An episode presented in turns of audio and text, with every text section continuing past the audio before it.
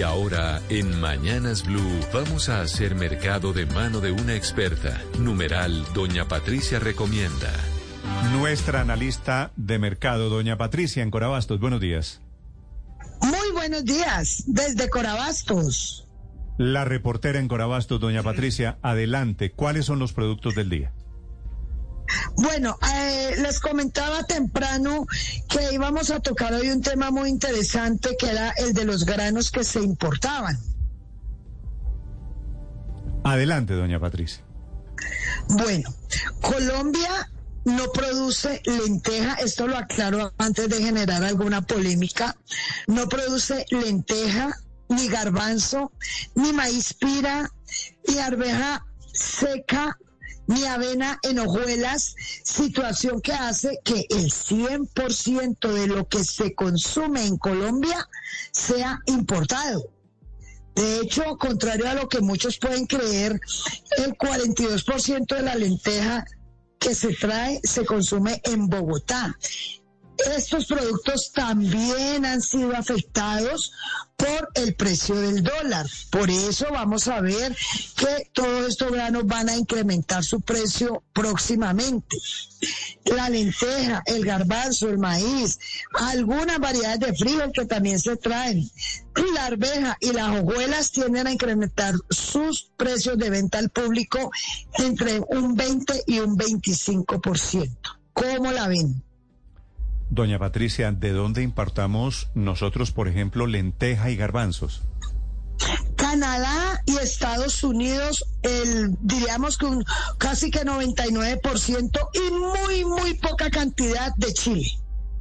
Casi el que se trae se trae de Canadá y Estados Unidos. No se producen en Colombia por lo mismo que hablábamos de las frutas. Nuestras condiciones climáticas no son aptas para la producción de estas de estos granos de tanto consumo porque son de consumo masivo en Colombia. Sí, pues claro, ¿quién no se ha comido un, un buen plato de garbanzos o de lentejas? ¿Nada de eso llega desde Ucrania o desde Rusia, doña Patricia? No, no, nada de eso llega desde Ucrania o desde Rusia. Sí. La lenteja, yo no sabía este dato, la lenteja que todos comemos, ¿nada es producido en Colombia? Absolutamente nada es producido en Colombia. Toda se trae.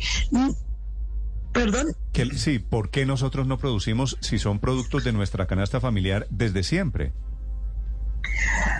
Por la situación, porque por nuestra ubicación geográfica, que estamos en el trópico, tenemos la radiación solar directa y estos cultivos requieren las estaciones.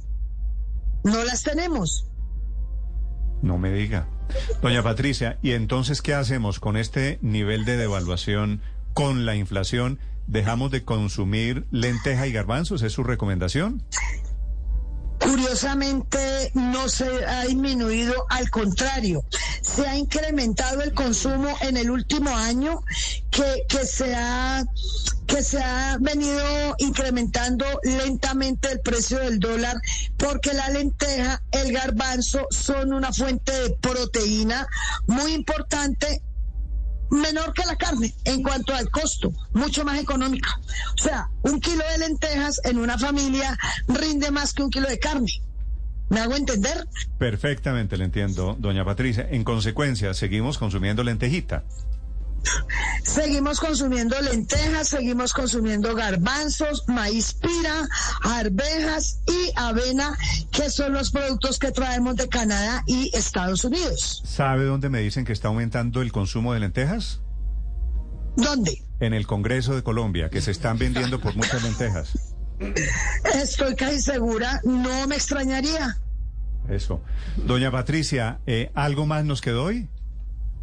Sí, claro. Eh, ¿Qué productos están costosos hoy en la plaza y muy escasos? Aguacate. No llegó aguacate a la plaza, no fue posible. Cebolla cabezona roja bastante costosa, remolacha muy costosa, pero la buena noticia es que llegó a muy buen precio. Piña, banano bocadillo, limón taití y guayaba. ¿Piña perolera? Piña, gol, piña, miel. Ok, ¿la perolera ya no existe? Se consume muy poco. La verdad que la piña Gol desplazó a las otras variedades de piña. De hecho, eh, Bogotá no es muy consumidor de piña perolera como sí lo fue el Valle del Cauca en su momento. Esa Gold es la que es dulcecita, ¿no? La que es muy dulce, muy dulce. Sí. Doña, doña Patricia, una pregunta final sobre, sobre todas estas jugadas que hay hoy en Corabastos. Está bajando un poquito el precio del dólar esta mañana. ¿Eso va a producir también algún alivio en el mercado? Es muy probable, es muy probable sobre todo psicológico porque la gente se asusta con el precio, que si subió todo va a subir, que si bajó todo va a bajar.